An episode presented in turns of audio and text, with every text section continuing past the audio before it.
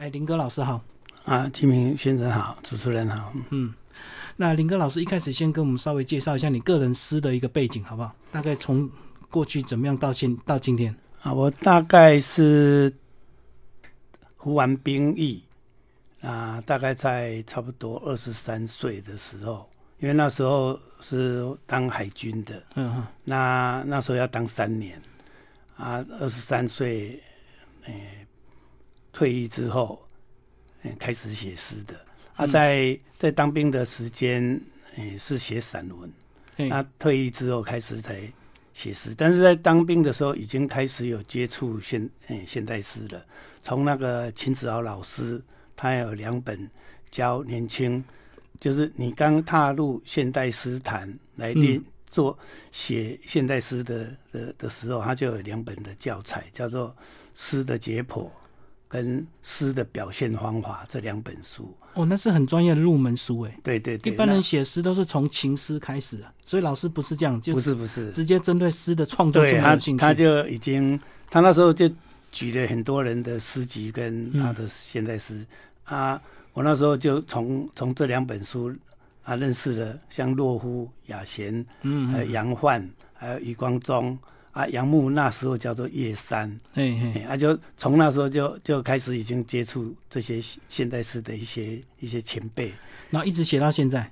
呃，那个时间当兵的时候，我只是开始接触，啊，自己私私底下练习，还没有投稿。嗯，那退伍回来，哎，才第一首诗是发表在那个秋水诗刊。嗯，那秋水诗刊它。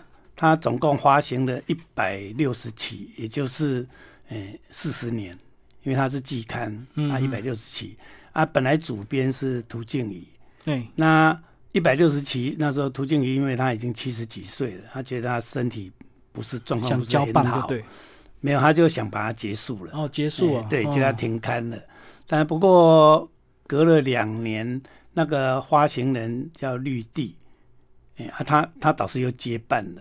啊，只是变成说有前秋水跟后秋水哦，是是，哎，啊，他那个那秋水那两个毛笔字就改掉，因为涂静怡希望说之前的是他的，是他主主编的，那之后改由绿地主编，啊，有一个段落清楚一点就对对对对，啊啊，我我是，诶，后来有加入秋水诗刊当同仁，嗯啊。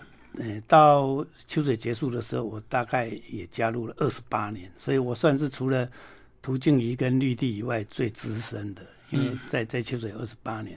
那那在那段时间，我除了因为秋水他每一每一期会留两页给我发表两首诗，那那之后我又在嗯蓝星诗刊，那时候蓝星诗刊也还没有还没有停刊，嗯嗯，我在蓝星诗刊，还有在那个。中华文旅月刊，那那那个中华文旅月刊当初是张默老师在那边当主编，嗯嗯，哎啊，我有其中有一首诗，哎，我我到现在还记得叫做《悲歌》啊，以现在来讲是四十几年前的了，嗯嗯，啊，发表的时候张默老师那时候弄了一个专辑，在中华文艺月刊弄了一个专辑，哎，叫做《新锐的声音》，那跟我同期的有白灵、有苦灵、有杜野。嗯嗯，哦，还还有我在那时候发表，但是我退退伍了，写了差不多三年多，嗯，然后那那时候我在在工作了，我就开始工作了，啊啊，工作在那家公司是做那个自动控制器材的工厂，嗯，因为我高中是念高工，台北市工的技工科，嗯嗯，啊啊，所以我是去那边应征的是。诶，设计制图，啊，就画很多开关的的那种设计图，对，设计图，他要画三视图，还有还有那个剖面图。那在那边诶工作了四年多，啊，这这四年多我导师都继续在，还有在写诗，他也陆续就发表在秋水啊，还有那个蓝星月刊啊，中华月刊，那也有参加过那个洪建全儿童文学奖，嗯嗯，他有一首诗。叫做时间，还有得奖，得到佳作。那后来他们有出版了一本那一届的洪建全儿童文学奖的的纪念专辑。嗯嗯，我记得好像是叫《春天的蝴蝶》了。嗯嗯，那那这一首诗后来还被师大一位教授，那是因为因为我上 Google 去查。啊，不不小心看到说，哦，原来那个师大那个教授把我这首诗儿童诗拿去当他的教材，因为他有出版教小朋友写儿童诗的教材，也有收入。嗯，不过不过那时候因为资讯比较不发达，他可能是找不到我，所以没跟就先用就对，对，他就他就拿去用。啊，后来那个南离书局又又再引引用一次，南离书局导师有透过朋友来找我，还还寄了六百块的稿费来。嗯嗯嗯。啊。啊，那就那时候就是写有一阵子写儿童诗，啊，也有发表在《中央日报》副刊，啊，散文后来就就渐渐没有写了，就全心全力就写现代诗。听老师这样讲，你好像一路都是这样不停的练习，这样子嘛，就是一直写这样子。对，但是因为我我在退伍后在那一家公司上班了四年多，啊，我就出来创业了。嗯嗯，他做的是同样的，就是。做那种自动控制器材，对，那跟一个高中同学，还有一个一个呃同事，那家公司的同事，他那个同事是负责业务了，啊，我是负责设计跟生产，那另外还有一个高中的同学，我们三个人出来创业，嗯，啊，创业过了两三年，那那个负责业务的那个同事他又退出了，啊，就变成我们两两个人，就我跟我的那个高中同学，那那。创业之后，差不多不到半年，我就没办法写了，因为开工厂啊，事情实在是太琐事太多，对，太太工作太繁重了。啊！而且那时候我晚上还在世新，以前叫世界世界新专，现在叫世新大学嘛，嗯嗯，啊，在在那边读编辑采访课。啊，所以我后来就就就等于停了。啊，停了唯一还跟诗坛还有还有。联系的就是秋水诗刊，他他他没有说因为我写的少就停掉，他还是每每一期，因为涂静怡跟我也很熟，所以我后来就就又加上我有一个朋友叫雪柔，他有一阵子他当秋水的社长，嗯，他来邀我，我就加入变为同仁，啊，所以我就每一期还是要写。两首诗，因为他是季刊，就是三个月写两首诗，然后一年只写八首诗。嗯嗯，啊，那那那些诗的品质其实有有大部分其实是不好的，因为那是被逼呀，哦，被逼来写，你没有那个热情，有截稿压力啊。对对，他有截稿压力啊，啊，他一定给你留两页，说你你再不寄来就要开天窗。嗯，就非写不可。对啊，所以非写不可。但是那一段时间写的。我自己认为是应该品质还没有没是比较差的。我我后来有出版第一本诗集是《血色森林》哦，《血色森林》嗯，那那这一本的话，就里面收录的那些作品，就就是我哎退伍没多久开始写的，嗯，但有一部分对比较早期，一部分是在在《蓝星诗刊》还有《中华绿叶刊》，所以这一本的诗倒是。品质我觉得比第二本那个《梦在飞翔》好。嗯，啊，《梦在飞翔》的诗大部分就是发表在秋水比较多，有截稿压力的。对对对。老师，你写到什么时候才开始觉得说很很顺手，或者是觉得说，呃，对新诗创作掌握到一些诀窍或技巧？因为有时候还是需要一些时间的累积嘛，对不对？对，因为我创业之后，他半年就就。只剩下在秋水一年写八首诗嘛，嗯嗯，啊，其他就停了。那那段时间就就很忙。其实以我自己来来讲的话，我觉得那那个三十几年，应该等于是停笔状态。哦哦哦，因为你一年才写八首诗，不能算是你你在写诗。对对对，因为因为而而且你是变变得有压力在写的，没有没有那个热情。对，那我是在八年八年前。那时候跟我那个股东谈好，说我满六十五岁，哎，我我我现在是六十八岁了，嗯嗯，啊，也就是在差不多将近三年前，嗯，六十五岁要退休嘛，因为男生六十五岁本来就是退休年龄嘛，法法定退休嘛，那那我就说我满六十五岁我就要退休了，嗯嗯，啊，只是那时候是八年前，不是三年前了。哦，他八年前跟他谈好了之后，我下班时间哈就就几乎就就开始读书跟写诗了。哦，等于你是六十岁才积极的开始写，就对，哎，差不多。已经准备在五年后要退休了。之前的退伍退伍回来的那三四年，也也是上班以外就常常会接触，所以我对诗坛还还蛮了解的。哦，就是年轻跟最后对对对，就是中间那个三十几年都在创业嘛。对，因为加起来应该到现在应该是四十五年嘛，二十三岁到六十八岁应该四十五年，但是中间大概有差不多三十八年是。是等于停笔状态，对，几几乎是停笔，写很少，量不够，对写写的太少。那那那比较疯狂的是，呃，六十岁那时候开始，就八年前哦。哦，因为心情已经准备好了。对，而而且而且那时候觉得说，啊，这一辈子竟然还可以再回来 写诗，对，然后读书，哦，那那是很难得的。所以有有的人。没办法理解我的心态，那那时候我我很疯狂，我到大概每天可以写到五首诗然后也是很积极参加诗呃诗社吗？参加诗社的话是，嗯，因为六六十岁开始回来嘛，嗯啊，我就有先参加那个在网络上参加那个吹鼓吹诗论坛当，但是那个只是当一个社员而已，哦，就纯参加啊，在在那边就贴诗。然后，因为我的语言有一点老派了，那那重新来写还是以前的那种语言嘛？哦，就是要接触新的这个词汇 了。对啊，年轻啊那些版主都很多都年轻的，有的才十几岁，二十二十出头，用字差很多。那他们在评我的诗的时候是很不客气的。我知道，绝对不会看你年纪就客气。他也不知道我年纪啊，啊他但是他就说你这种语言哦，好像太老派了。嗯哦，啊我就在那边磨练。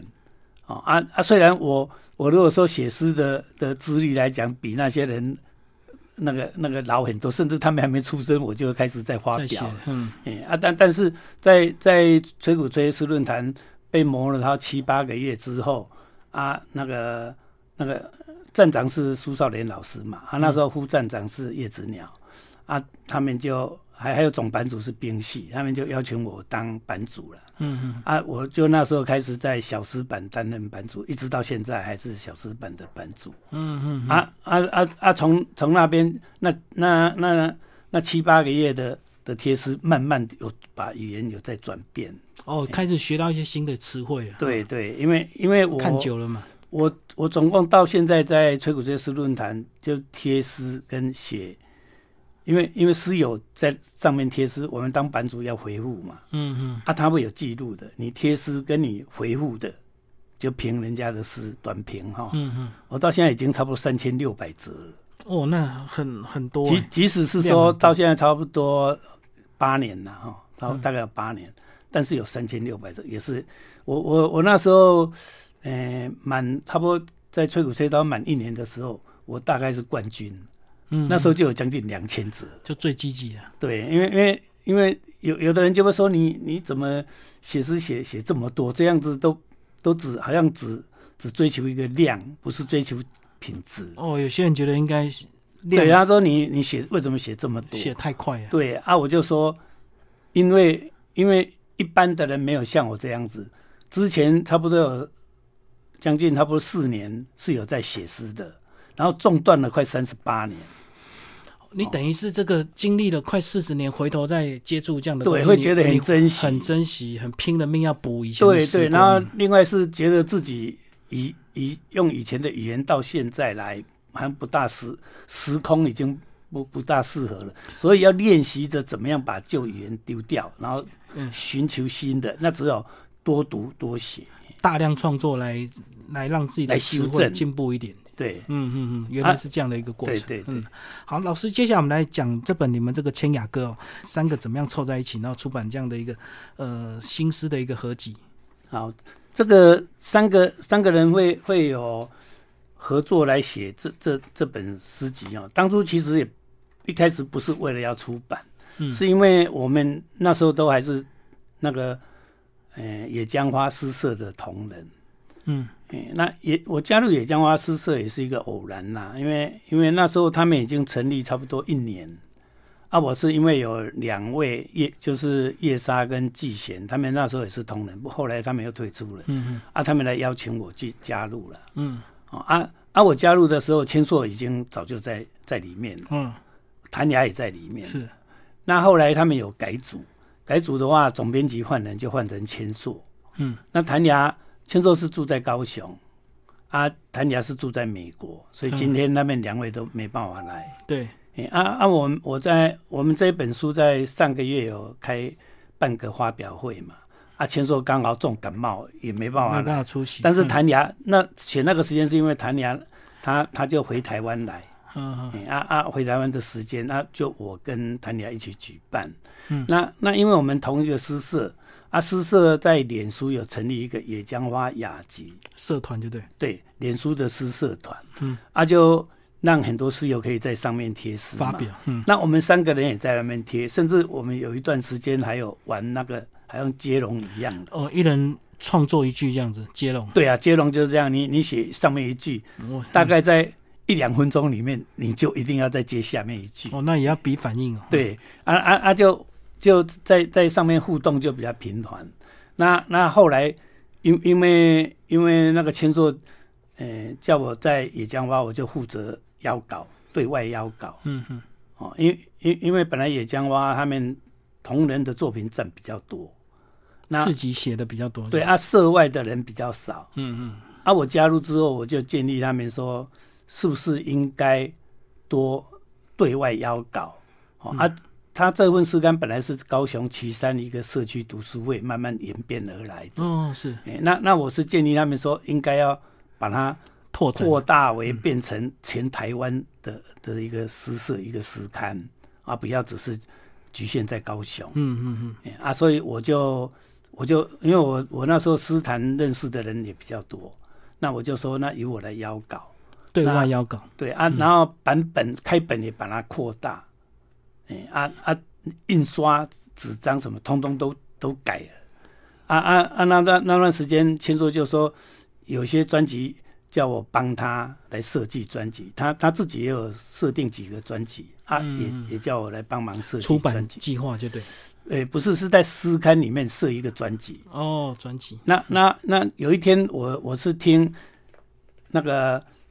听我我常常听的一首音乐叫做《樱花雨》哦，哎，这是台湾诶林海啊，哦林海，哼，哎啊，那那那那那这首音乐，因为我我听太熟了，我就有一天就就把这一首音乐写成诗，那我就跟他们两个人私下谈说，哎，那我现在诗社要我制作一个专辑，我想我们三个人来共同来。来合写这个专辑好吗？然后我我就提出来说，我们先来写音乐。那如果三个主题的话，你们帮忙想还有什么主题？嗯，那那后来本来本来是想音乐，然后画跟书本，嗯，但是谭雅就觉得说，因为音乐是它是声音的，它在空中的，对，它没有画面。那画是有画面的，可是你书也是跟画一样，也是静态的。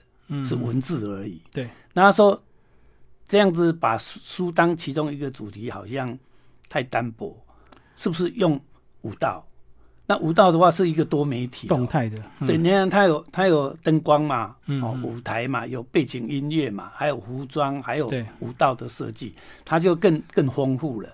啊，所以就就把这三个主题就这样定下来，然后三个人就开始又又讨论一些细节，也就是。每一个人写一个单元，各要写九首诗。九首，嗯，然后这样就三九二十七。对，那三个单元沉进来就变八十一。后来才又谈到说，那八十一首诗，应该将来如果有可能可以来出一本合集。那那后来又谈到说，那是不是每一个单元邀请一位一位老师或是好友来写评论啊？所以。那个音乐的话，就找了江明树。江明树是我们野江花诗社的的总召总召集，啊，那是千硕负责找，他就约了那个江明树。那我是我就找了吹鼓吹诗论坛那个副站长叶子鸟。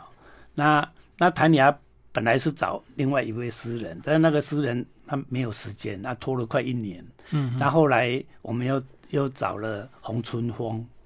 对，来来负责这个舞蹈的啊，我是千硕找的是凭音乐，那我找的是评画，那谭雅找的是负责评武道的，啊，所以洪春龙就来评武道。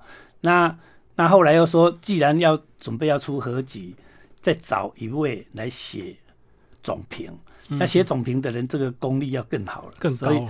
对啊，所以又去约那个丁威仁教授。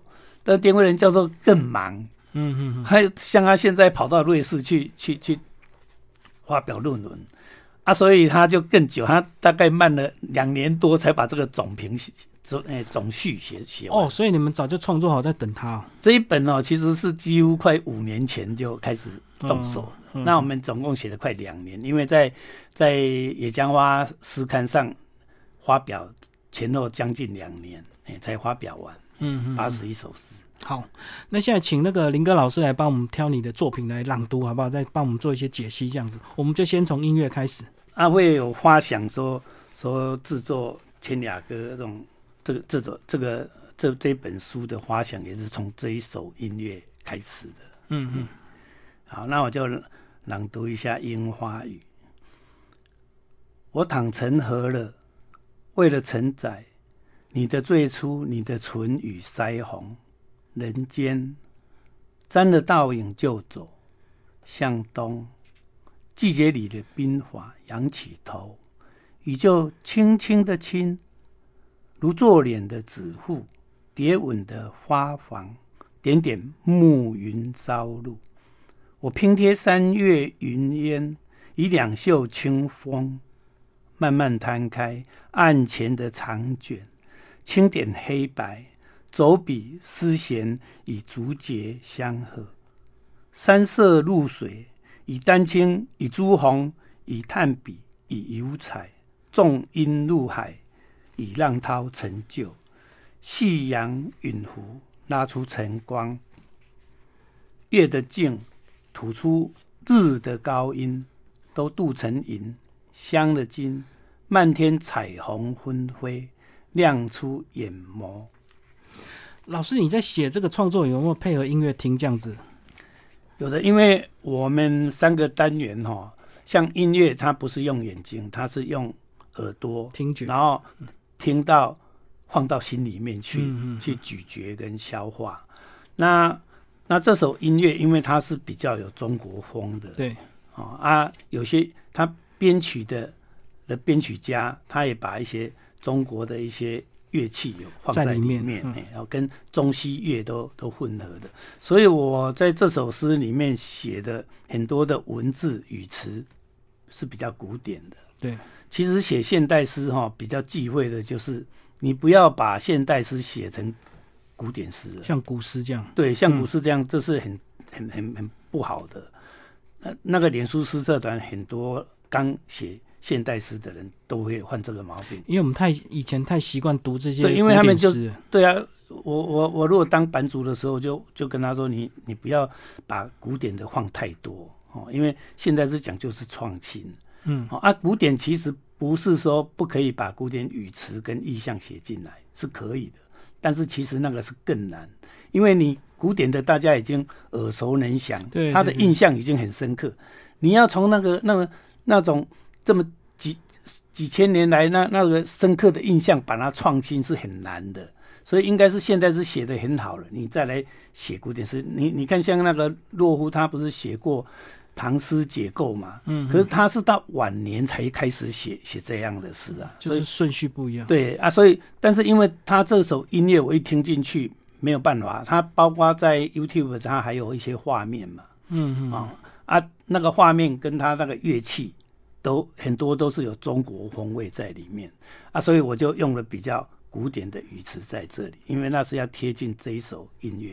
嗯嗯嗯，好，我们介绍是樱花雨哦，呃，那接下来是画，对不对？画老师，你选的是赵无极的画。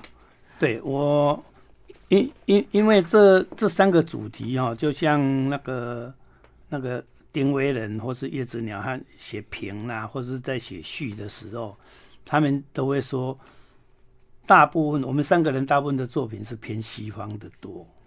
那那尤其那个画。而来来来讲的话，三个人好像只有我一我有放了两幅那个华人的中国的古画就对画在里面。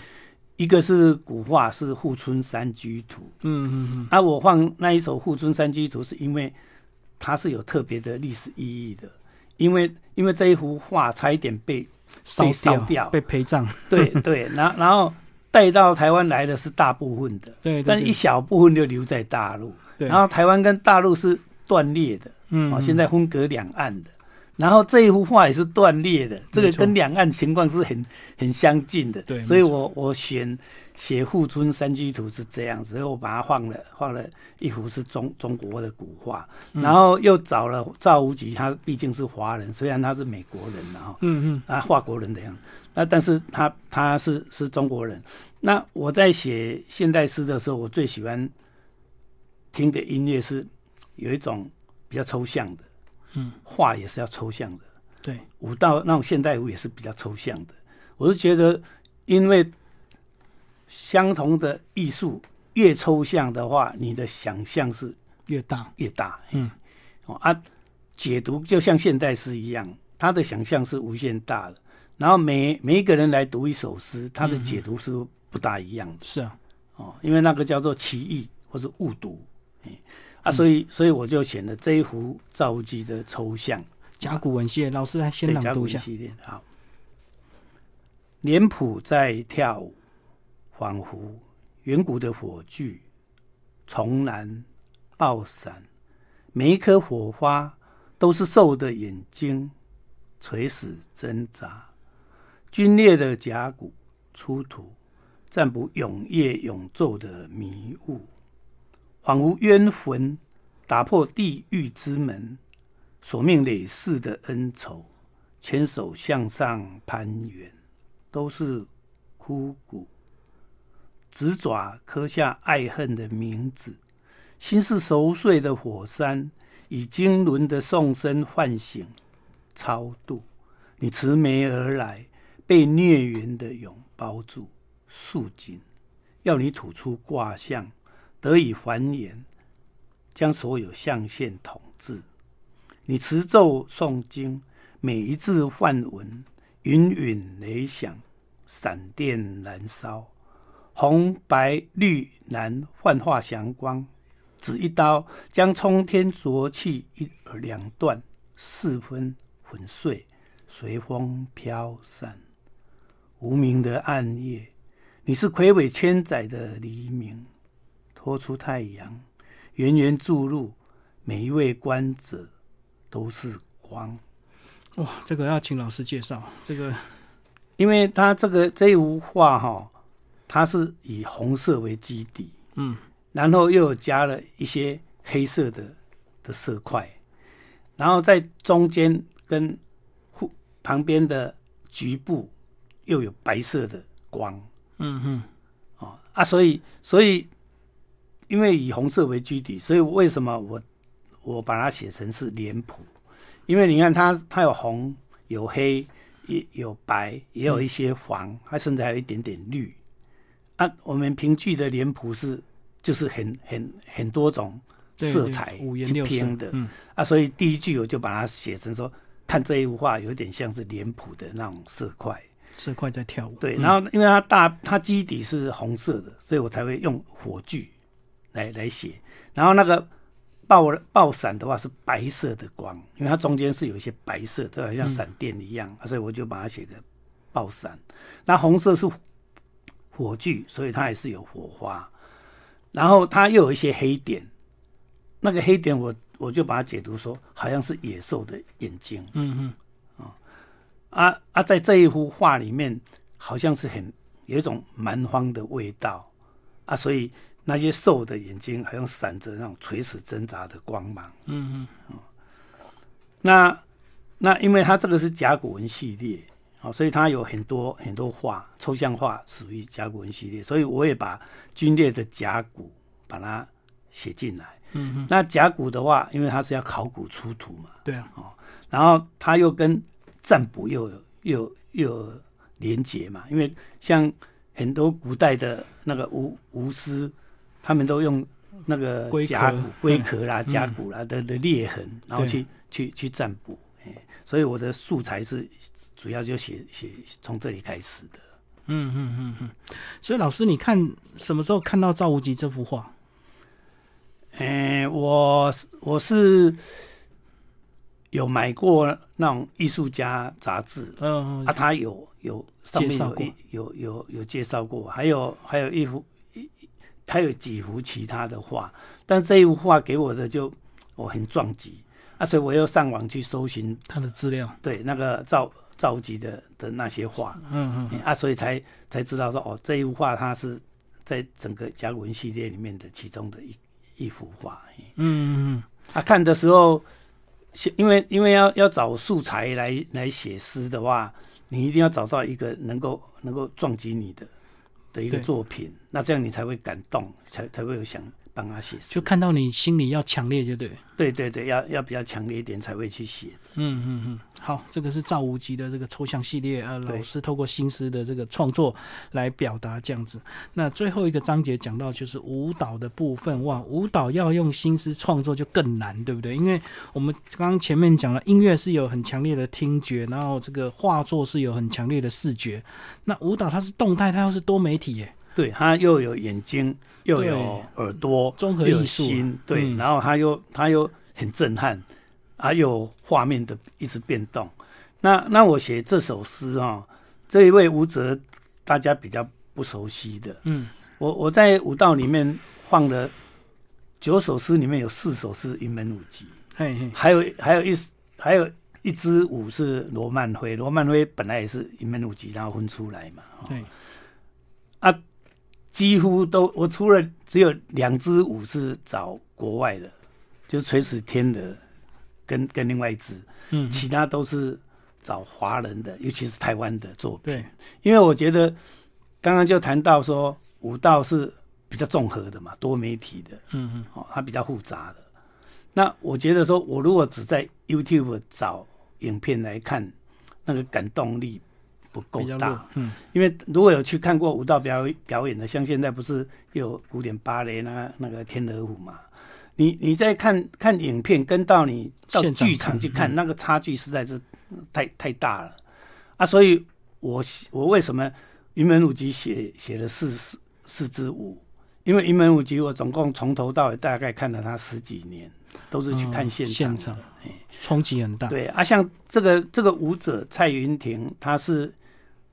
师大国文系毕业的，毕我记得好像毕业的时候还是第一名毕业。嗯哼。然后他本来是去当老师，但当没多久，不知道哪一根筋不对了，他临时就想想学学跳现代舞，然后就跑到伦敦去了，去伦敦读那个现代舞的硕士，然后修好了之后，还跟舞团还有去公演过，那后后来又。由于一些个人因素，又会跑回台湾。台湾就对。然后他在台湾就在在策展，哎策展主要也是现代舞。然后他们现在的我，我是因为认识他之后，才才知道说，现在很多的现代舞，他为了穿越时空，嗯，然后为了他要拓拓宽，因为现在都是在 YouTube 可以看到嘛，对，所以他们是不只是说公演的时候跑到剧剧场去公演，因为你剧场还不见得排得进。嗯，人家要看你的卖座怎样，你的知名度。对，所以他们是拍影片的。像像他去参加香港的的那个那个现代舞展，他还得名的，得奖的。哦，用影片来推广现代。对对对，然后他还应聘到美国去教现代舞。嗯嗯，他他有一个那个舞蹈营，他去教那些学员。是，啊啊，所以这支舞哈，它叫挥笔挥词。它其实它本来。在台湾发表的时候，是在《创世纪》诗刊发表这一首诗，也叫挥笔挥词。嗯嗯啊，那时候他已经有完成了这支舞的编舞了。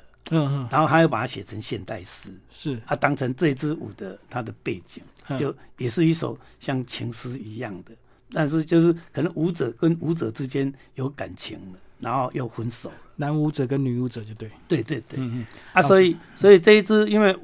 我我看他的影片哦，他是超已经跳脱出舞台了。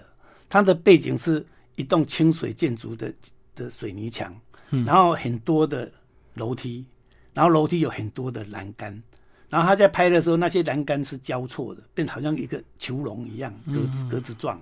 然后就舞者沿着楼梯上去，又沿着楼梯下来，这样交错在跳。是是，老师老师来帮我们读你这个创作。好，你舞罢归来，开门，登上楼梯，灯光昏黄，将轮廓涂黑，像焦急放下栅栏的平交道。隔开你的疲惫，我的冷漠，总是南下北上，下楼或者关上房门，背对是唯一的招呼。出租彼此的眼神，打量调降的趋势，距离交换剩余的温热，不适合减重的宵夜，曾经拥有的晚餐，举筷的手势。往往夹起自己的影子，像台上的你跃起，重落孤单的弦路。曾经打开的心，都是清水光滑的建筑，冷硬浇灌着无可妥协的筋骨。铺露于外的一层，登上一层，牢笼密密着阴影，仿佛无政府状态的思绪崩解。我们是戒严线上的两端，一方拘禁判刑，一方永远驱逐。眼神收回，张贴的脸不租不售，所有交汇的片面都是错误，结凝无可比对，挥笔承诺的声线不能重叠，挥斥。嗯哼，所以我我刚刚有稍微介绍他。他写那一首诗，跟他编舞的背景，对，还有这个舞蹈他拍摄的时候的，等于他这种是就是立体舞台，是。突破了舞台。啊，所以这些素材我都把它写在诗里面，而且他是两个人两个舞者之间的，嗯嗯的情诗啊，对对，啊，所以我就把那个整个的的那个感觉把它。写成这一首诗，哦，这本书实在是太棒了。那总共有八十一首像这样的一个这个诗哦，有的很很有的读了哈。对，在这个这个斑马线出版社那个负责人许鹤就讲过说，他大概是第一本出版这样的诗，就是那个总序序文加上评论的篇幅，它的页数竟然还超过了诗本。本本身哦，解析的更多就对，因为因为这这一篇序哈写太长了，他大概花了两万多字，嗯，去去写啊，总共。总共你看，差不多占了四十页，推荐序就对，对，推荐序啊。